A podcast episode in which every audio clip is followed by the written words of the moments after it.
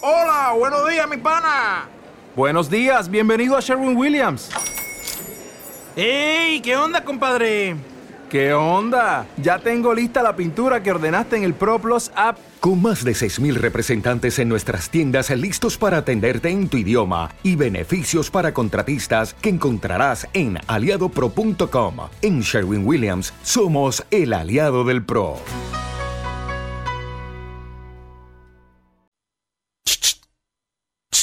¿Quieres enterarte cuáles son los estrenos de cine de la semana? ¿Cuáles son las mejores series para maratonear y compartir entrevistas exclusivas con los protagonistas de la industria?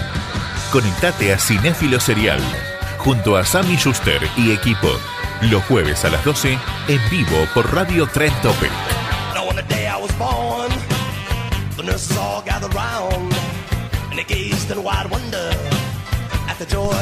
Bienvenidos a un nuevo programa de Cinéfilo Serial, este programa dedicado al análisis y a las recomendaciones de cine y series en esta quinta temporada por Radio Tren Topic.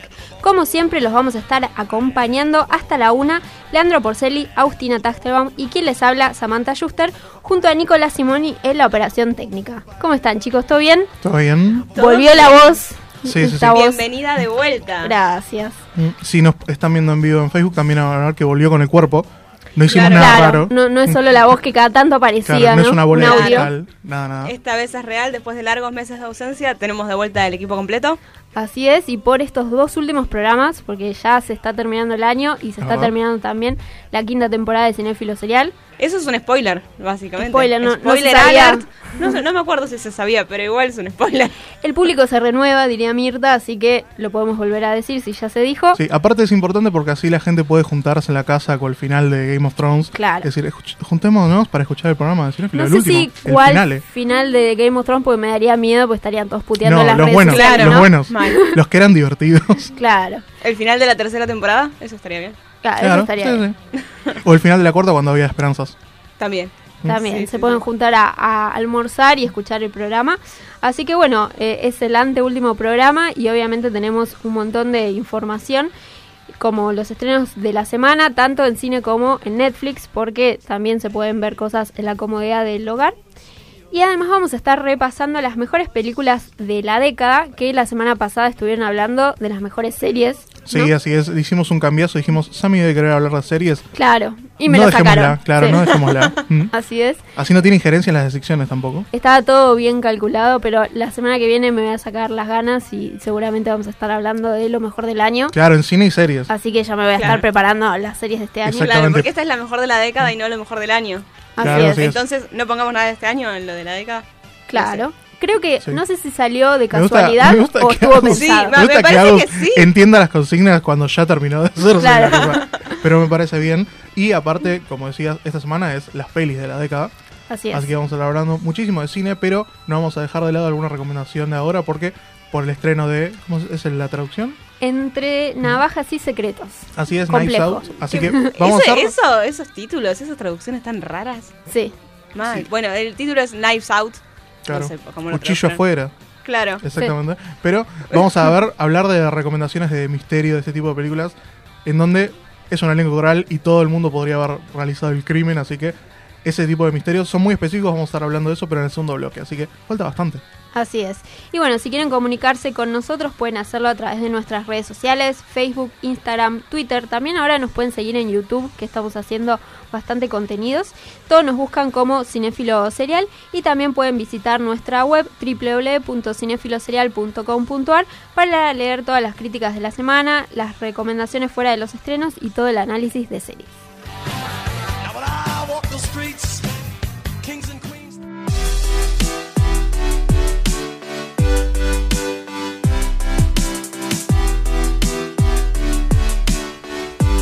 Y empezamos entonces directamente con los estrenos de esta semana y como decíamos se estrena Knives Out o acá se la conoce como Entre Navajas y Secretos, esta nueva película de Ryan Johnson que seguramente lo tienen presente por Star Wars. Star Wars. Y la gente lo ama o lo odia, más lo odian igual. Sí, sí, la verdad que sí, pero creo que se va a reivindicar un poco con esta película. Mm, sí. Porque nos trae a un elenco coral de renombre con Christopher Plummer a la cabeza, Jamie Lee Curtis, Michael Shannon, Tony Collette, Chris Evans, Ana de Armas, entre otros, para contarnos la historia del asesinato del padre de familia. Allí va a entrar en juego Daniel Craig, que interpreta a un detective y va a tratar de descubrir quién cometió este asesinato. La verdad que la historia estaba muy bien elaborada, nos va llevando hacia distintos sospechosos, obviamente como, como decías vos, este tipo de películas donde tenemos una familia generalmente y se tiene que tratar de descubrir qué integrante lo hizo, todos siempre tienen sus motivos y eh, todos van a parecer eh, sospechosos al principio hasta que finalmente se resuelva. La verdad que está bastante bien lograda eh, toda la resolución, así que va a sorprender a- al público. Y como decíamos, tenemos un elenco espectacular. Sí, sí, excelente. Que aparte en este tipo de género todos los personajes son interesantes y tienen como sus momentos de brillar, entonces le viene bien a todo el elenco seguro, que es espectacular. A mí me Así suena es. un poco a esos tipos juegos de mesa o Sí. libros, viste, de elige tu propia aventura y el asesino es el mayordomo. Claro, Bueno, es como, como el club en, cierta, en cierto sentido. Pasa es un género muy literario. Claro, sí, sí, sí, porque pero también novelas. remite mucho como, como a la infancia. Yo me acuerdo que esto de cuando nosotros éramos chicos estaba como muy de moda. Claro, sí, matar. no, este tipo de libros. Ah, Nico, después edita el. Matar es malo. Mm, claro. De ninguna manera incitamos al delito. Y bueno, la verdad que la película tiene un humor negro ingenioso, el Sí, guion sí. está muy bien elaborado y es una experiencia que, que in- inmersa al. Es súper entretenida, también. ¿no? O sea, Sí. durante todo. eh, La verdad es que viene muy bien porque aparte, como habías dicho, la mayoría lo tiene a Ryan Johnson de Last Jedi, Sí. pero viene bien la aclaración que las películas que había hecho antes Johnson que de su incursión en Star Wars están muy buenas, eran muy interesantes. Y en este caso, más allá de que te gusta o no Last Jedi, yo creo que hay que darle una oportunidad porque viene como de esa mano directamente esta película. Es como otro director diferente, así que una oportunidad viene bien a pesar de que quizás hay mucha gente que no le gustó Last Jedi. Así es. Y bueno, y esta película también está empezando a ser nominada en, en distintas eh, ceremonias, o sea, Mm. ya sea los Golden Globes, los SAG. eh, empezó a resonar el nombre de Knives Out y de algunos de sus protagonistas. Así que bueno, para tenerla en cuenta porque capaz se encamina hacia los Oscar, Sí, ya sí, está bueno ir viéndola de antepalo. Aparte, no solo es una peli que, a- que empieza a ser nominada a galardones, sino que es una de esas que cada vez que no está nominada, la gente se queja un poco y dice, no, está re buena, ¿por qué no está Claro. nominada? Así que eso es una recomendación que es un poco más fuerte incluso. Claro, Totalmente. exactamente. Por otro lado, también tenemos un drama que se llama La luz del fin del mundo. Llega de la mano de Casey Affleck, quien va a dirigir y protagonizar, más o menos siguiendo los pasos de su hermano Ben Affleck, que también tuvo su momento de dirigir y protagonizar, ¿no? Sí. Este es un drama en el que toda la población femenina del mundo fue eliminada a causa de un virus, pero su hija sobrevivió. Entonces ellos se pasan un montón de años huyendo y haciéndola pasar por un chico. El tema es que cuando va creciendo ella es cada vez más difícil eh, hacer esta, esta pantomima. Pantomima. Son, son mimos los dos, eso no se olvidemos de. ¿Cómo, cómo le llamarías esta Farsa. Este engaño, sí, farsa, muy bien, sí, sí. ¿Te das cuenta? Necesito un diccionario acá al lado mío. De sinónimos. Sí. El diccionario de sinónimos. Exactamente. Este Eh, es un drama. Sí, es una peli pequeña, es un drama como dijiste, y también fue destacado porque estaba muy bueno, se lo bien considerado, y Casey Affleck viene preparándose hace bastante para hacer esta película, no solo preparando el proyecto, sino preparándose para dirigir, ¿no? Claro, sí, exactamente. Así que bueno, es, es más que nada un drama de personajes donde ellos dos, la relación de ellos dos, es la, la mayor protagonista. Este, no tiene grandes actores destacados, pero bueno, es este más que nada de supervivencia, de lucha, Sí, donde es- el padre no va a escatimar esfuerzos para proteger a su Claro, hija. es como en el año pasado A Quiet Place, que era sobre familia, Claro. en este caso también es, es sobre parentaje. Directamente él escribió la historia sobre cuando tenía hijos y obviamente dijo, bueno, quiero hacer algo, quiero hacer algo que refleje mi experiencia.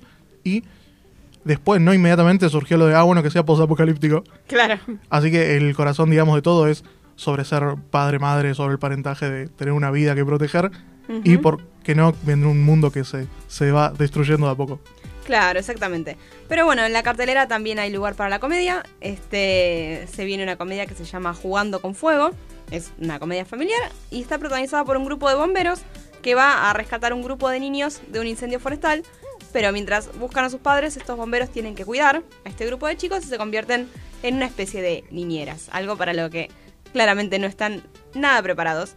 Así que bueno, es una comedia de enredos este, Sí, con hace situaciones unos- divertidas. Hace unos años lo hubiese hecho La Roca, esta película. Claro. Sí. ¿Qué? ¿No Y está la roca? No, ¿Cómo? y ahora como ¿Estás Pero hay trascendió, otro, claro. claro, John Cena, Yo sé- sí. que lamentablemente él intentó desde antes de La Roca hacer lo que está haciendo La Roca hoy y no pudo, así que Ah, no, se no quedó es en la roca, estoy decepcionada. Y Mm. parece que todavía le está costando también un poco porque la película no tuvo muy buenas críticas. para nada. Y Mm. bueno, Pero bueno, a seguir intentando. Claro, como toda la vida. Es una peli del alquiler que queda en Blockbuster. Esa es Claro. la peli. Mm. exactamente. Este, y por otro lado también tenemos la Argentina de la semana, que se llama La Sabiduría. Es una película de suspenso. Este, tres mujeres pasan un fin de semana en una estancia en el campo y todo iba de lo más bien hasta que se transforma en una oscura pesadilla cuando participan de un ritual nocturno entre los indios y los peones. Entonces van a tener que pelear por su vida en un campo sangriento enfrentando la violencia más primitiva. Sí, así es Este, que bueno. Está protagonizado obviamente Por por... Sofía Gala. Sí, Sí. así es. Muy bien. Este, Una película que se venía pateando hace bastante y que Sí, por sí. suerte finalmente consiguió tener las salas para, para Claro, proyectarse. y que se ve muy interesante, así que es una muy buena alternativa, ¿no? Que aparte es como que moderniza un poco el género quizás de slasher o también como decía de suspenso, thriller de alguna Claro. manera.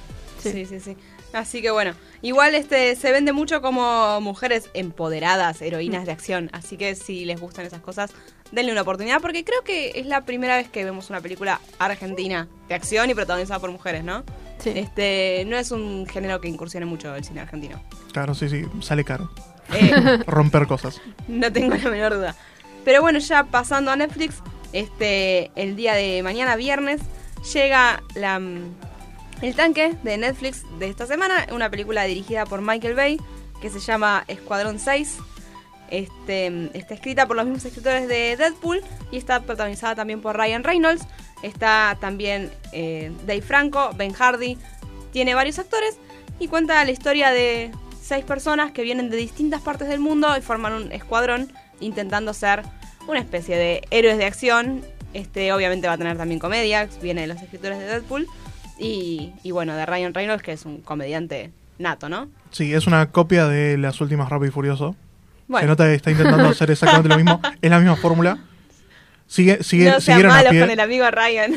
que- pero Ryan es un desastre su carrera, más allá de Deadpool. Pero no, lo que tiene. La peli se ve muy bien porque Michael Bay sabe hacer muy bien este tipo de películas. Claro, Sí, es- es una película de. Michael Bay, Claro, se, y- se nota muy particularmente. Y mucha gente debe estar esperando, uh, espero que sea más Pain and Gain que otro tipo de películas. Así que para los que le quieren dar una oportunidad, viene bien. Aparte es una gran opción para Netflix de... Es una peli fácil para poner y ver qué onda. Claro, exactamente. Sí, pero si no, hay otras opciones. Por ejemplo, se estrenó el lunes Rebelde Way en Netflix. Sí, se subió finalmente. Hubo Eh, revuelo mediano, voy a decir, no hubo gran revuelo. revuelo mediano. Yo creo que en, en su momento lo vi, pero si lo llegara a ver ahora con esta edad, creo que saldría horrorizada. Sí, sí, Sí. está muy bien. Creo que a todo el mundo le pasaría. Y se la promocionaba un poco como si tus papás no te dejaban verla en su momento, puedes verla ahora. Claro. O Sí, si sí, la no- querés volver a ver. No me dejaban verla, un día la vi y no me gustó. No, yo era toda fanática, obviamente, de todos los contenidos de Cris Morena, así Ah, que... excelente. Yo me- tengo me todo injertado en mi cerebro, pero no lo vi en- de ningún momento. No sé cómo, pero tengo todos los personajes No. en mi cabeza de alguna manera. Siento que vi una temporada o un pedacito, pero no vi la historia completa, no me acuerdo mucho. Igual eh, era bastante terrible, sí. Si Sí. te lo pones, Sí. pones a pensar en frío, sí, era... Seguro Sí, ni, ni Chris Morena vio toda la historia completa, pero igual. También hay este domingo ahí vuelven al servicio dos de las grandes películas de la década. Ah, mira, bien en tema. Oh, Porque eh, suben, van a volver a subir Get Out, obviamente Usher. Sí. Y también Manchester junto al mar, o Manchester by the Sea, que hablando, Hablando de Casey Affleck, ¿no? Sí, hablando de Casey Affleck, y es uno de los grandes dramas, de que no, creo que no había entrado en nuestra lista, pero que... Porque ya estaba cubierta ahí. Ah, Sí, ¿viste? sí, sí, bien, Igual sí. Me, me gustó un montón, eh, hablando de Casey Es Affleck excelente. siendo un mal padre. Sí, sí. Un horrible padre. un si, la vieron ya sí. sabemos de qué estamos hablando, ¿no? Es una experiencia horrible, así que re- la recomendamos mucho. Sí. Pero no, sí, es verdad, es una experiencia horrible, pero bueno, nada de spoilers, porque Sufrí- si no claro, arruinas la se- película. Se está pinchando en este pinchando para no dar el spoiler. Y el asesino es el mayordomo. Tun, tun, tun, hablando de club. Pero bueno, esos son los estrenos que tenemos esta semana, ¿no? Así es. Tenemos estrenos bastante vari- variados, tanto en cine como en Netflix, así que pueden elegir qué películas ver y verlas. Bueno, obviamente. mientras tanto, vamos a estar escuchando una canción justamente de Netflix de Escuadrón 6 o 6 que se llama Bla Bla Bla.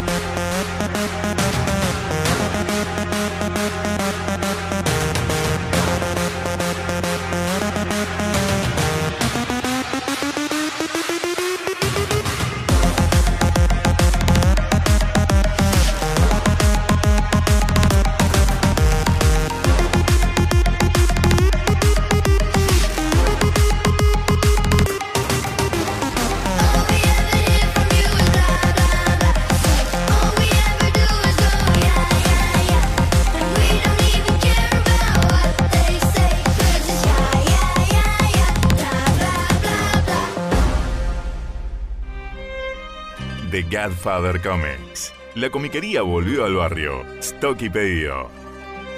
Godfather Comics. Te hará una oferta que no podrás rechazar. Avenida Corrientes 5239, local 19, Villa Crespo.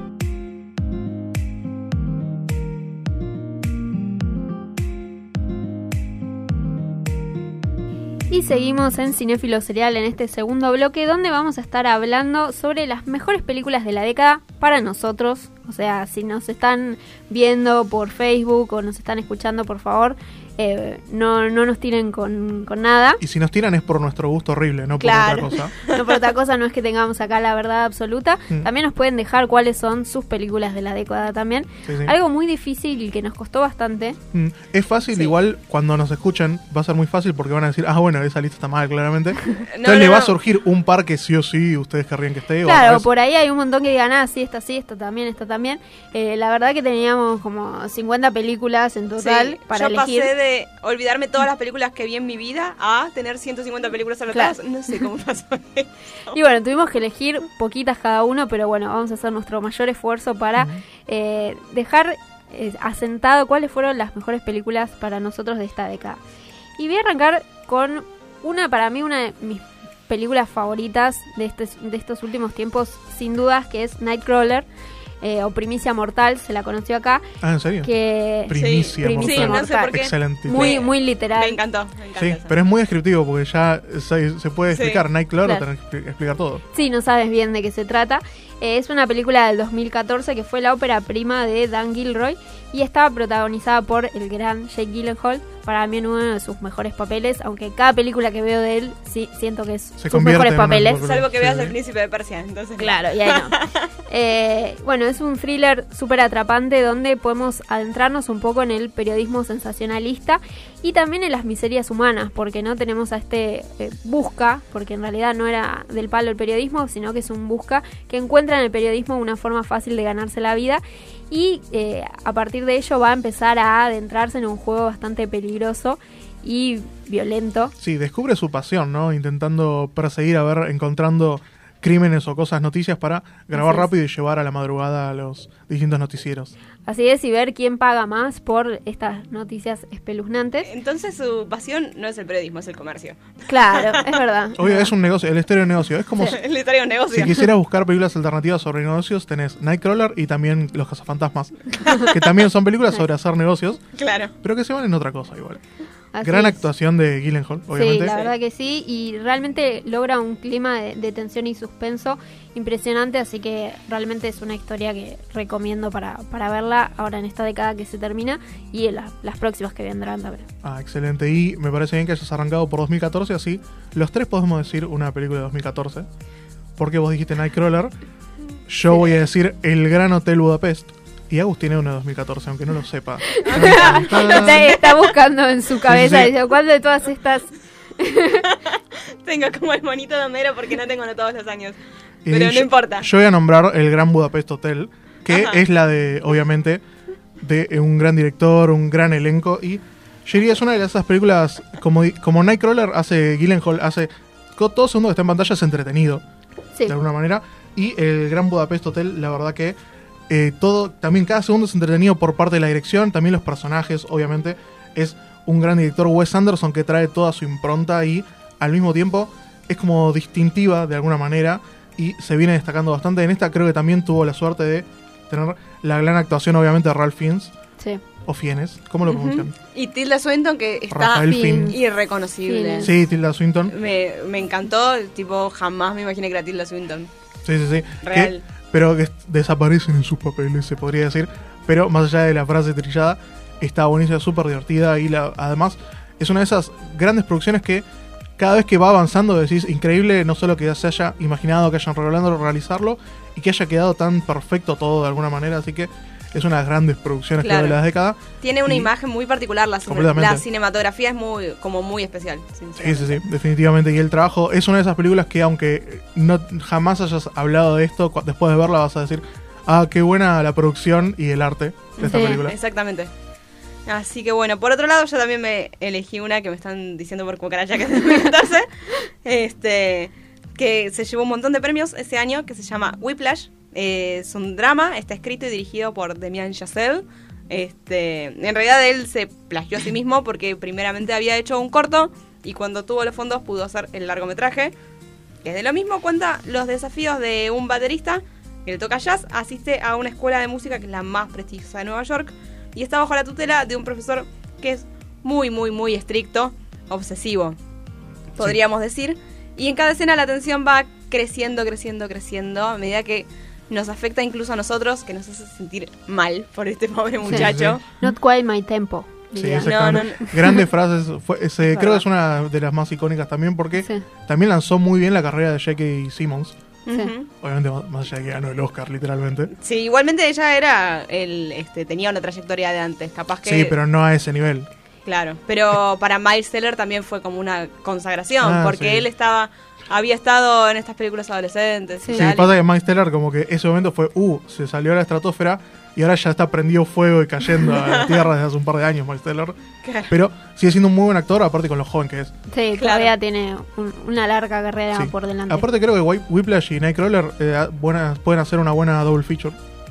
Y después Sí. para calmarte ves Gran Budapest Hotel. quizás. Sí, podría ser, ¿eh? La, la Pues Double son- Feature 2014 fue el año de la atención. Son pasiones Sí. Y peligrosas. yo voy a agregar otra más del 2014 que también No. se suma a la atención. Sí, porque voy Sammy, a cagar no, toda la estás dinámica. arruinando todo.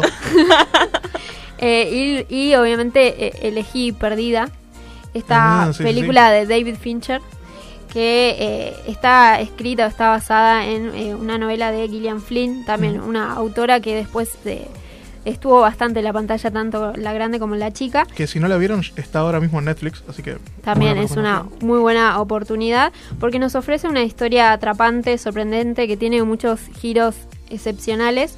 Y también tenemos que destacar las actuaciones de Ben Affleck, que en este programa mucho no lo queremos, o por lo menos Este, con agua. Yo tengo la Pero- teoría de que no es que en realidad Ben Affleck sea buen actor, sino que le escribieron un papel a la medida de él. Totalmente. Dijeron, necesitamos un actor inexpresivo, Claro, voy a sí. escribir Le un están papel disparando de inexpresivo. afuera y nadie está protegiendo a Agus. Le están disparando y nadie está saltando. Sí, Sus yo- guardaespaldas están ahí, no se mueven. Yo igual opino igual que Agus. Siento que le escribieron el papel ideal Claro. Mm. a Ben Affleck y pudo explorar su Claro, lo que pasa Capacidad. que- capacidad Lo que pasa es que Ben Affleck, a pesar de ser muy limitado, le mando un saludo a Benedicto, que tiene, durante toda su carrera, hubo muchos papeles en donde fue bien casteado o que él mismo se casteó Sí. a sí mismo de gran manera, porque tuvo Argo, Argo, obviamente, sí. los papeles cuando era joven, después habían El Perdida. contador, creo que se llama la película, Sí. también es un papel que Claro. le va, le calza perfecto. Son papeles que están, que están hechos por él porque- inexpresivamente. claro. Mm, Lo que pasa es que hay, hay algo muy extraño que por ahí eh, es extraño de comprender, pero hay, se hacen castings en las películas y medio que eligen los actores para los papeles correctos. Yo sé que es complicado. Nico me lo explicó el otro día, yo no lo podía creer cuando me dijo esto. Yo dije, pero no llaman siempre a, a Leonardo DiCaprio y si él dice que no, buscan a Pero otro. cuando sos el dueño de la productora, ¿no podías autocastearte? Ah. Sí, Ah. claro, pero Ben Affleck no es el dueño de la productora. A De veces la sí. productora de su vida. de alguna sí, de la productora de algo Claro, sí. de las que, sí, cuando ganó Oscar, exactamente. Pero bueno, es una... 2014 fue un buen año, se Sí, puede, la verdad podemos que sí. resumir. Sí. Y si vamos a hablar de 2014, podemos adelantarnos un poquito. Yo me voy a pasar, igual no voy a hablar de 2015, pero quería nombrar a Arrival, que fue en 2016, que fue una excelente película de ciencia ficción, pero también fue una adaptación de un cuento corto. Y lo que tiene interesante es que no solo es, un- es una de las mejores adaptaciones, porque no solo ex- eh, adaptó el cuento, sino que lo expandió de gran manera. Y todo el mundo, incluso el autor y gente que era fanática del cuento, están de acuerdo en que de alguna manera, no, no sé si se, se podría decir que mejoró quizás la experiencia, pero al mismo tiempo que fue extremadamente fiel y el resultado es una película excelente, obviamente con Amy Adams, encontrando aliens, hablando de lenguajes, y logró hacer que la ciencia ficción no sea puro pochoclo de alguna manera, pero al mismo tiempo que sea una película que fue súper exitosa, de alguna manera se puede hablar de pochoclo del bueno, quizás. Sí, es que además recuerdo que tenía un final súper sorprendente porque, ¿no? Mm, sí, Como sí, sí. que, que te impactaba de una manera que decís, no, ya tengo que volver a ver la película. Claro, puede ser que no recuerdes bien el final, pero recuerdes tu emoción de, Sí, de cosa. Eh, Totalmente. esos son los buenos finales porque te permiten volver a verla. Así es. Claro, porque también es difícil hablar de películas de la década, tiene que ser películas que por ahí viste más de una vez porque decís, Claro. estuvo muy buena, ¿no? Sí. Claro, exactamente. Pero bueno, vos te adelantaste el 2015, pero yo sí elegí una de 2015, que es The Room. Este, Apa, apa, La habitación. La habitación, este, protagonizada por Brie Larson, la historia que le dio el Oscar. Y está. Es una adaptación libre de un hecho real. Obviamente, adaptación muy libre. Este, es una historia. no le pasó a Brie Larson. no pasó exactamente así, ¿no? Este es una historia sobre una mujer que ella está secuestrada hace muchos años y fue abusada por muchos años, entonces durante su estadía con el secuestrador tiene un hijo y finalmente logra escaparse y somos testigos como este chico que fue criado adentro de una habitación muy chiquitita empieza a descubrir el mundo, un chico que nunca había visto el sol, que nunca había visto animales, nunca había pisado el pasto. Este es toda una historia de autodescubrimiento de- del mundo de este chico que tiene 5 años creo. Y mientras tanto su madre lucha contra las secuelas del trauma y todo lo que es reincorporarse a una vida familiar 10 años después este y encima con un hijo. Sí, sí, se podría. Hay muchas películas que son sobre, por ejemplo, un chico llegando a una familia diferente. En este caso, llega a un planeta diferente. Claro, sí, sí, sí, tal cual. Tal cual es, es muy linda, muy, muy emotiva también. Y lo que me gusta también es que por más que sea un drama no tiene golpes bajos. No, sino claro, que sí, es, sí. es muy humano pero sin golpes bajos. Sí, creo que hay muchas de las grandes películas, así que eh, por ahí hay muchas pelis que están buenas y tienen como puntos altos, pero las grandes películas mantienen un buen nivel constante, en lugar de, como decís, en- recurrir a un golpe bajo, o en el caso de Arrival no hay explosiones de naves espaciales, Claro, exactamente. que podrían estar. y bueno. Y bueno, yo también elegí una de 2015, eh, yendo más al, al lado más niño. Mm, del ¿Cómo nos nuestro, gusta este medio, este, esta tibieza de quedarnos en la mitad de la década? eh, que es Intensamente, creo que una de las grandes producciones de Disney Pixar, que logra ahondar en las emociones humanas, eh, tanto obviamente porque presenta a sus protagonistas, que son eh, la alegría, tristeza, ira, entre otras emociones, eh, pero además también porque logra transportar al espectador por distintas emociones también, por distintas sensaciones, lo hace reír, lo hace emocionar, lo deja pensando y reflexionando y creo que es una película tanto para chicos porque van a disfrutar de las aventuras que pasan estos personajes, como también para los adultos que podemos leer entre las capas más profundas Claro, y poder llorar. encontrar, claro, eh, como un sentido muchísimo más, más profundo y reflexivo. Sí, aparte viene bien que hayas metido una animada. Sí. Y aparte es una de esas muy buenas porque el concepto ya de por sí eh, llama bastante, es súper interesante y está muy bien desarrollado. Y aparte del concepto simplemente, tiene personajes interesantes, así que Sí. súper recomendable. Aparte me parece que, que aporta a la educación de los niños un poco de educación emocional, algo que es bastante descuidado por el sistema Sí. educativo mundial en general. no aparte, solo de este país, ¿no? aparte les enseñan los colores, porque un personaje es amarillo, el otro es rojo. Cuac. Así que hay de todo. ¿Qué? ¿Por qué eres así? Entonces, vos vas a ir al final o al principio de la década. Así yo voy al, yo al revés, Agus. Yo me voy a quedar más o menos por ahí porque igual me sigo- alegra, me alegra nunca tener tu, tu mano derecha en este momento. Pero voy a, entonces voy a irme al principio de la década y voy a hablar de una que usualmente se olvida quizás, que en 2011 estuvo Drive, obviamente con Ryan Gosling, Sí, un actor muy querido por todos nosotros. sí. Pero en este caso, la película en- sí no se, ha sol- no se ha olvidado, pero uno siempre, como nos pasó a nosotros acá, los primeros años de la década suelen ser caóticos a veces, entonces no hay grandes destacados. En este caso, Drive creo que logró destacarse por ser de alguna manera un poco minimalista, también por su, el soundtrack, la banda sonora que tiene, que hoy en día es muy común, sintetizadores, ochentosidad, pero ahí arrancó muy bien la década con una película un poco violenta, también bastante de suspenso y súper interesante que también tenía a Brian Cranston cuando, no, no sé si, era- creo que fue justo antes del... el- Del boom. Claro, el boom de Breaking Bad, pero estaba ya haciendo la Breaking Bad obviamente. La verdad que son grandes actuaciones y una muy buena película en general. Es una de esas que, que me- eh, le sirve a un montón de jóvenes de alguna manera para incursionarse en el cine porque es muy impactante. Entonces, es, es por, para mucha gente va a ser una estadía bastante larga en las más favoritas de alguna manera. Mm. Hasta que vea más seguramente. Que venga otra. Claro, y se dé cuenta que el Gran Budapest Hotel es la mejor película de la década. Este, bueno, yo igualmente me voy a quedar a la mitad de la década porque vamos a hablar eh, en esta oportunidad de Mad Max Fury Road.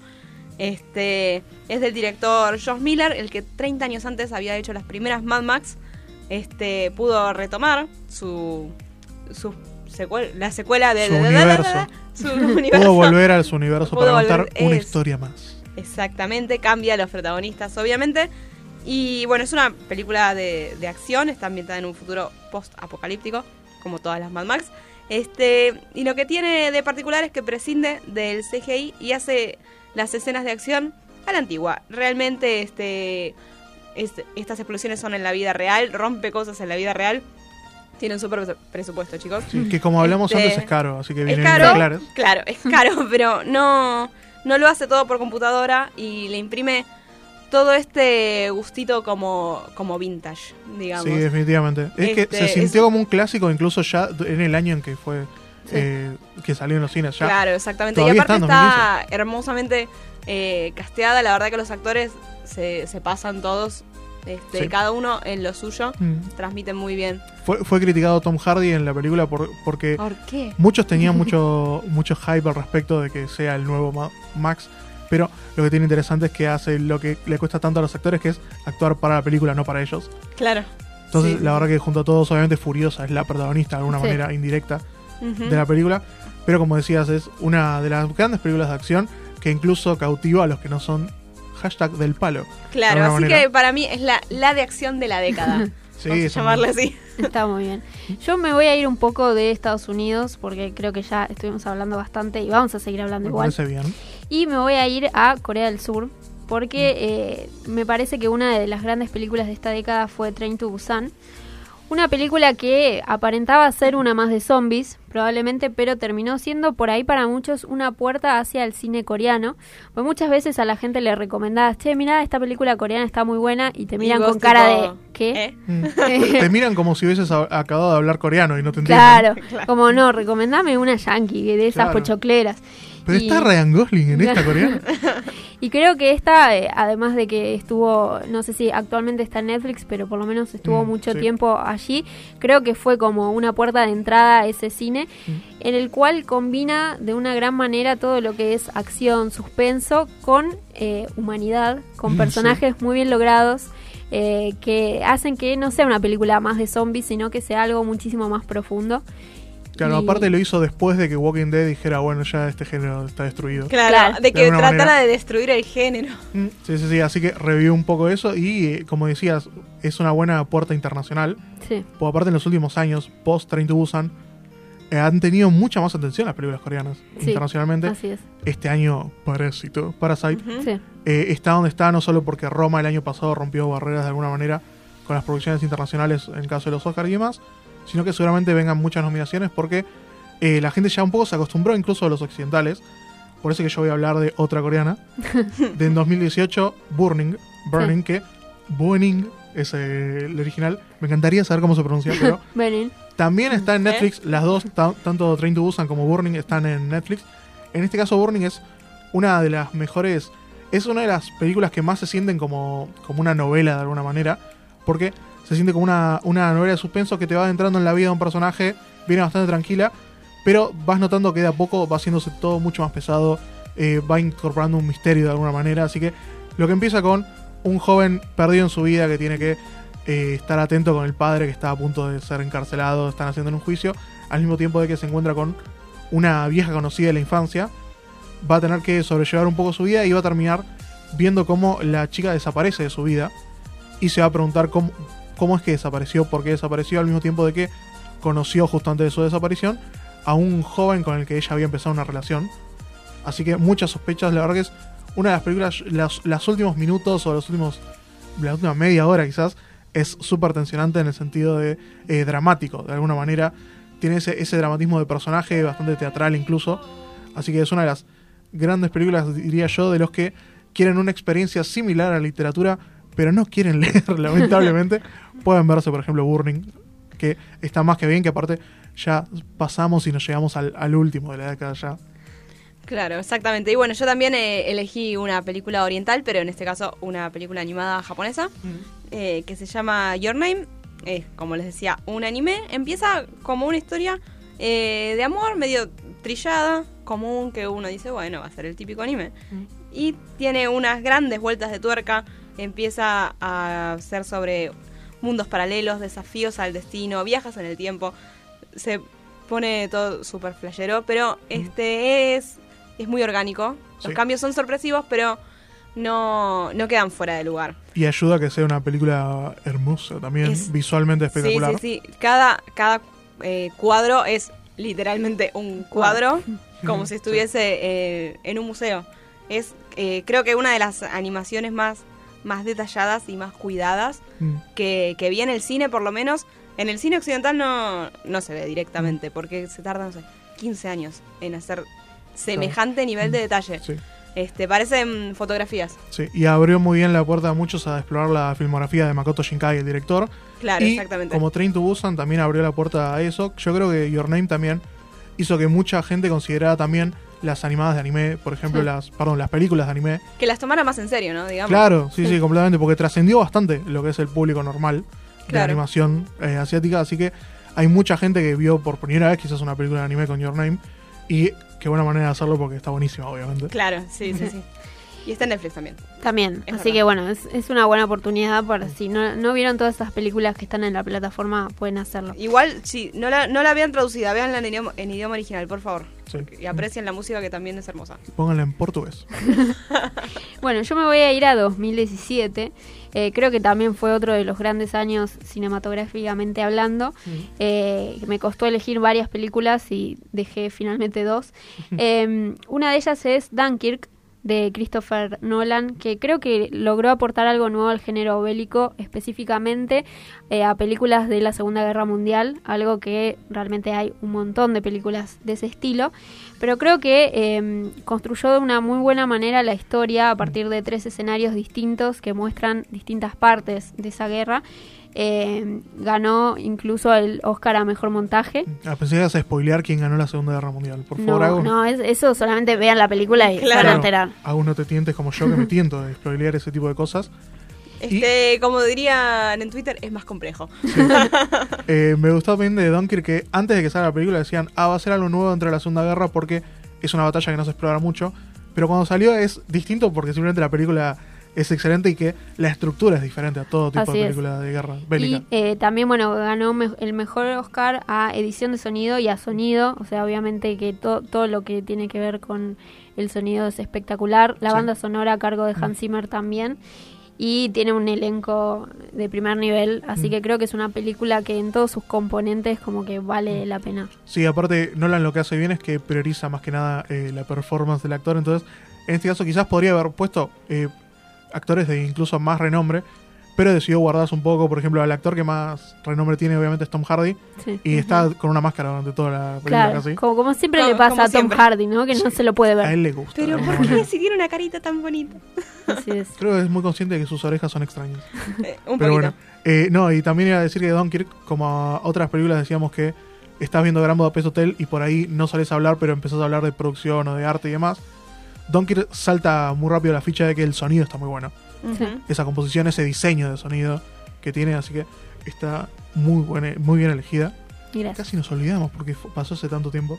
Hace tres Pero, años. Claro, eh, voy a volver un poco atrás y voy a decir dos, porque voy a decir dos que quizás no tienen mucho que hacer en una lista de lo mejor de la década, pero tienen bastante que hacer en una lista de bis películas de la década. Ah, bueno. Estoy a- está voy a hablar de en 2012 de eh, Chronicle, esta película found footage de un joven que empieza a grabar de alguna manera su vida, que cuando hablamos de las películas de found footage podemos hablar de películas de terror baratas o de películas que ah, estaría mejor si no fuese de alguna manera así.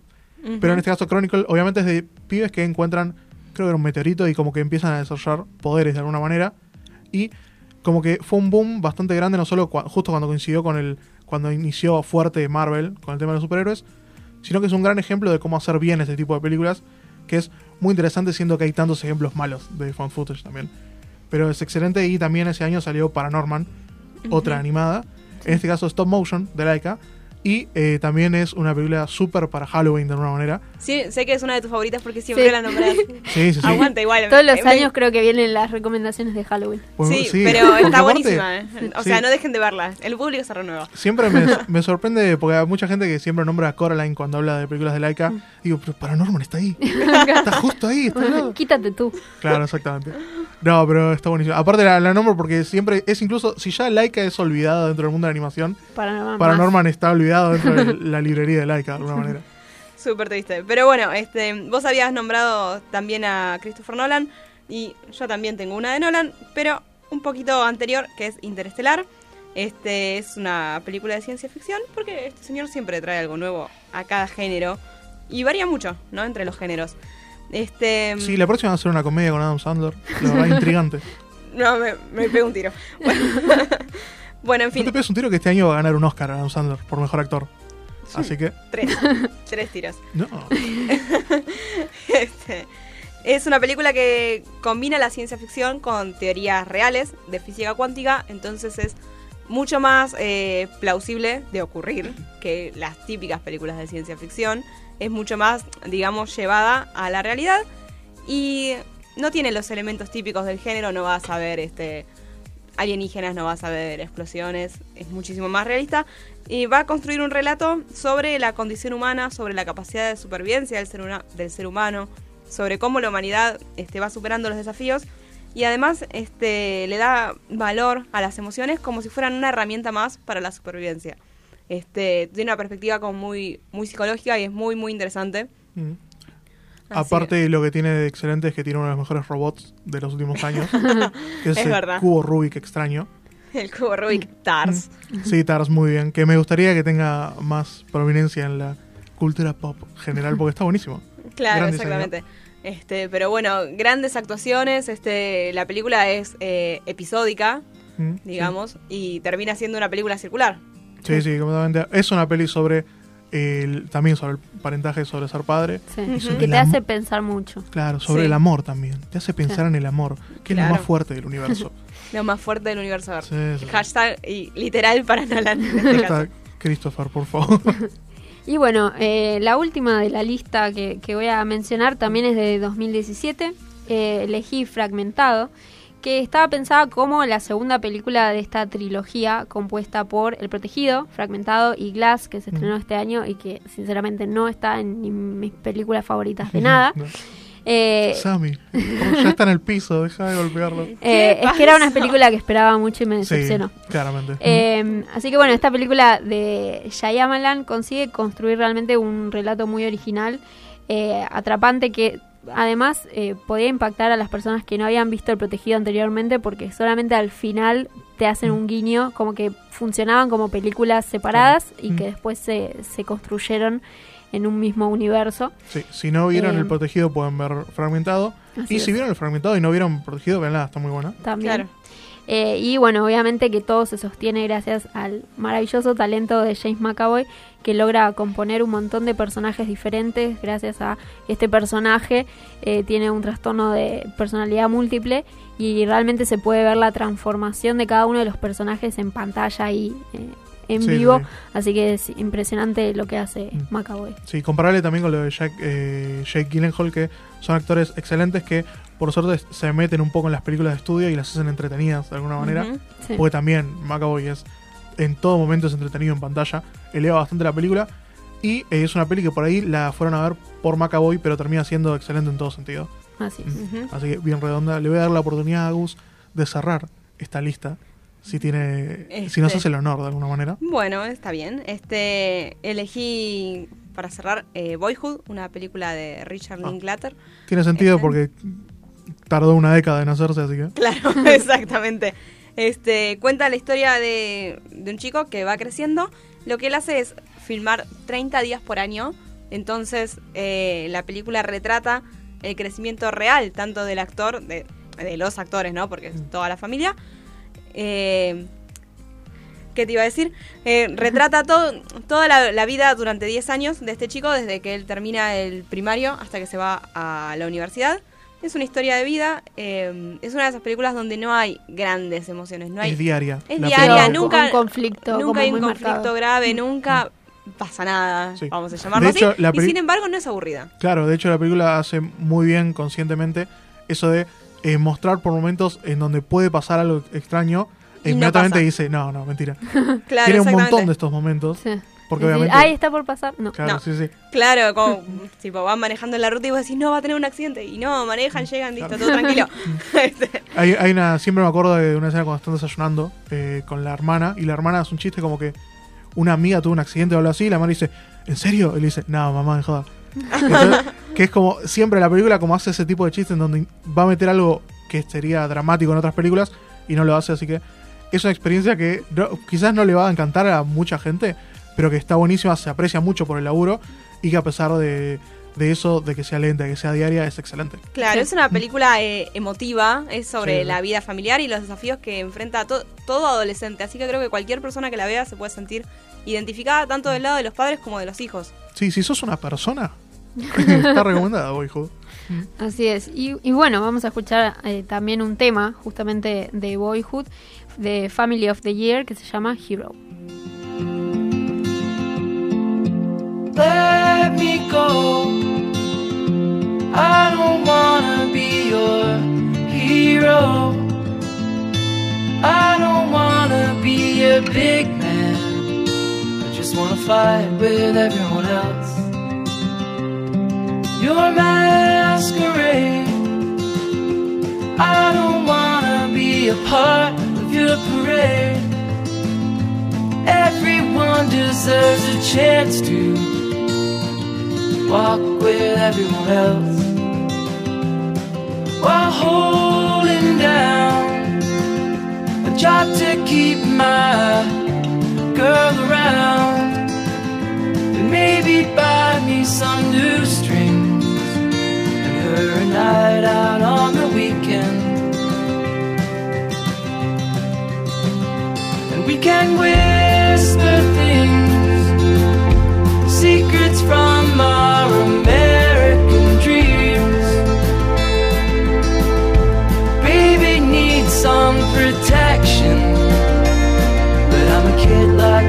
else.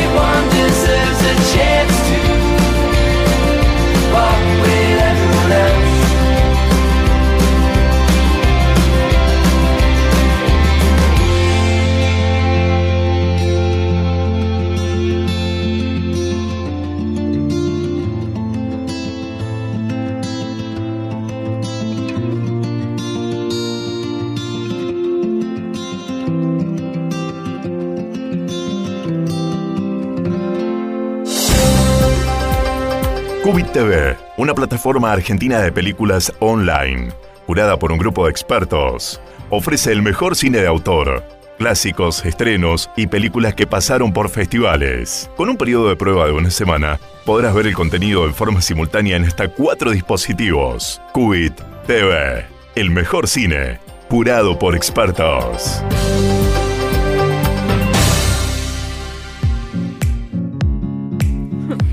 Último bloque de Cinéfilo Serial y como les dijimos al principio del programa, se estrenó Knives Out y vamos a hablar un poco de estas películas de misterio, ¿no? De, de donde se tiene que resolver quién mató. Sí, a- hay, El asesino es el mayordomo.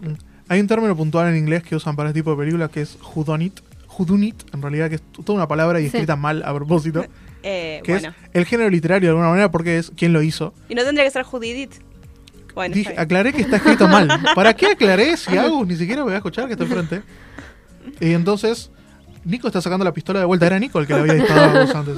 Ay, voy a, voy a venir acá con chaleco antibalas, chicos, la próxima vez.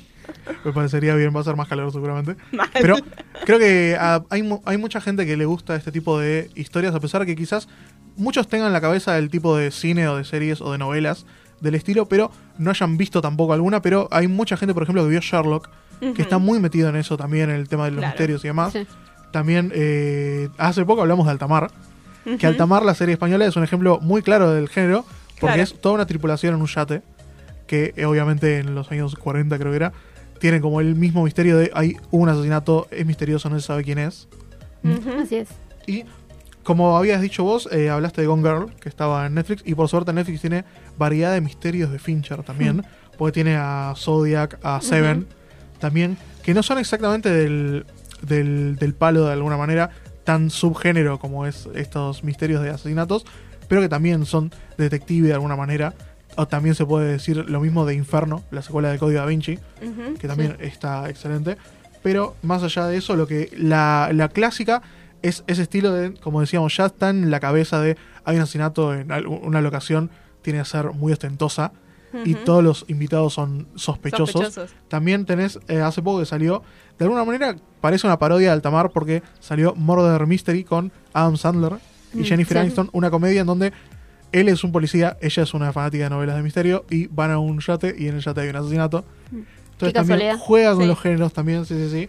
Y eh, hace poco hubo la película, una nueva eh, adaptación de Asesinato en el Expreso del Oriente, Mm, sí. hace dos años nada más, que parece hace mucho tiempo porque era con Johnny Depp, que se olvida fácilmente, pero le fue muy bien, de hecho está en producción la secuela, y como que revivió un poco, por suerte eh, le fue bastante bien a pesar de que no tuvo el, el- todos lo- los aplausos que está teniendo ahora Knives Out, porque claramente está destacada como una de las mejores del año. Sí. También se revivió el género con lo que fue, por ejemplo, las películas de Scream, que si bien son de slasher, eh, puntualmente, a diferencia de tanto del género de slasher o del giallo italiano, que tenés el misterio de quién lo hizo, pero no te dan todas las pistas a propósito para que sea más intrigante. En Scream, de alguna manera, te, te decían, bueno, mira, todos estos personajes, cualquiera lo podría haber hecho. Y obviamente, de a poco fue eh, evolucionando el género para llegar a lo que es el pico de este subgénero, como lo es Detective Conan. También cada capítulo Me es un intrigante perfecto. misterio. Claro, sí, sí. Es excelente, súper recomendable. Si tienen tiempo de ver 40.000 capítulos, Pero ustedes, ustedes saben la historia de él era un adulto y se vuelve un chico. Es buenísima. Bueno, Muy bien, amo. Sí, sí. Y eh, voy a hablar también de alguna serie que eh, yo no, no sabía que estaba en Netflix, no sabía que existía, y vi un par de capítulos, estaba muy buena, que se llama Miss Fisher's Murder Mysteries, que está basada en una serie de novelas australianas históricas, eh, de detectives, que en donde es una detective en realidad, una detective mujer obviamente, Miss Fisher, que va resolviendo distintos casos en eh, la Sydney, creo que es Sydney, de los años 20. Ujú. Así que está muy buena porque trae también toda la impronta de lo que es muy Sherlock Holmes de alguna manera, donde cada capítulo es un caso, está basado en varias novelas y que eh, tuvo tres temporadas y que ahora salió un spin-off de alguna manera este año con la sobrina de ella, así que es una versión más joven, en los 60. Así que está muy bueno porque es de distintas épocas también, súper recomendable. Pero yo creo que vos la habías nombrado por pura casualidad, pero la, la gran, el gran estandarte del género es Clue, la película Clue basada en el juego de mesa. Claro. Que aparte viene bien, es de mitad de los 80, justo a la mitad. Y viene bien para recordar que no importa de qué es la adaptación a una película, porque puede estar buena igual. Claro. Si está bien realizada, va a ser realizada Sí. de alguna manera. Lo digo ahora que hace poco salió la película de Playmobil, creo. y que no le fue bien, obviamente, porque no está buena, pero. no Pero las de Lego sea- están buenas. por Claro, ejemplo. por ejemplo, no importa de que sea una adaptación, una remake, lo que sea, si está buena, está buena. En este caso, está muy buena. Mezcla, obviamente, ese misterio con comedia negra, porque esto es basado en un juego de mesa, así que tiene sentido el humor. Y tenía algo muy especial porque jugaron con esto de que en el juego de mesa, obviamente, cada vez que jugás es diferente. Entonces, lo que dijeron es: bueno, hagamos, grabemos varios finales. Eh, hicieron tres.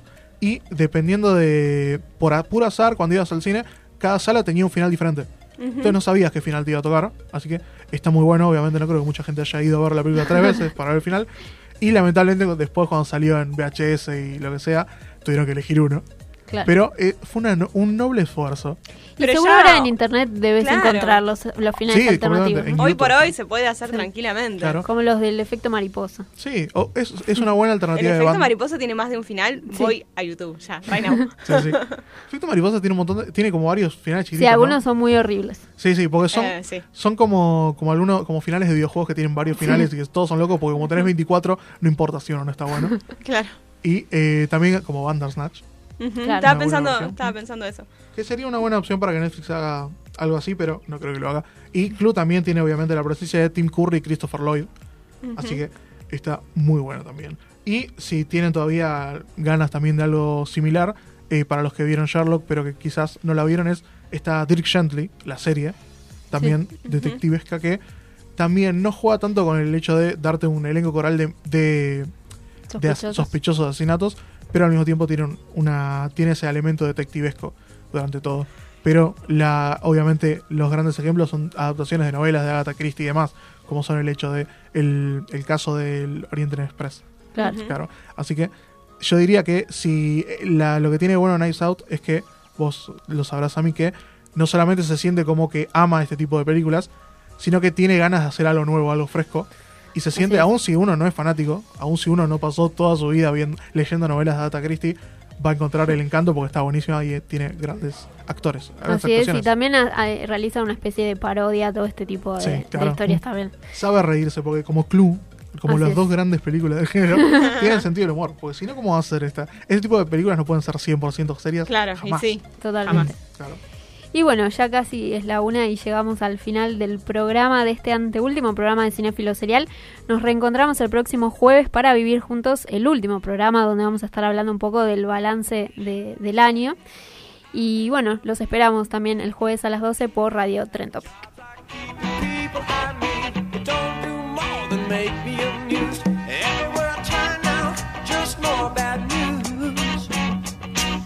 So find me a way to the end.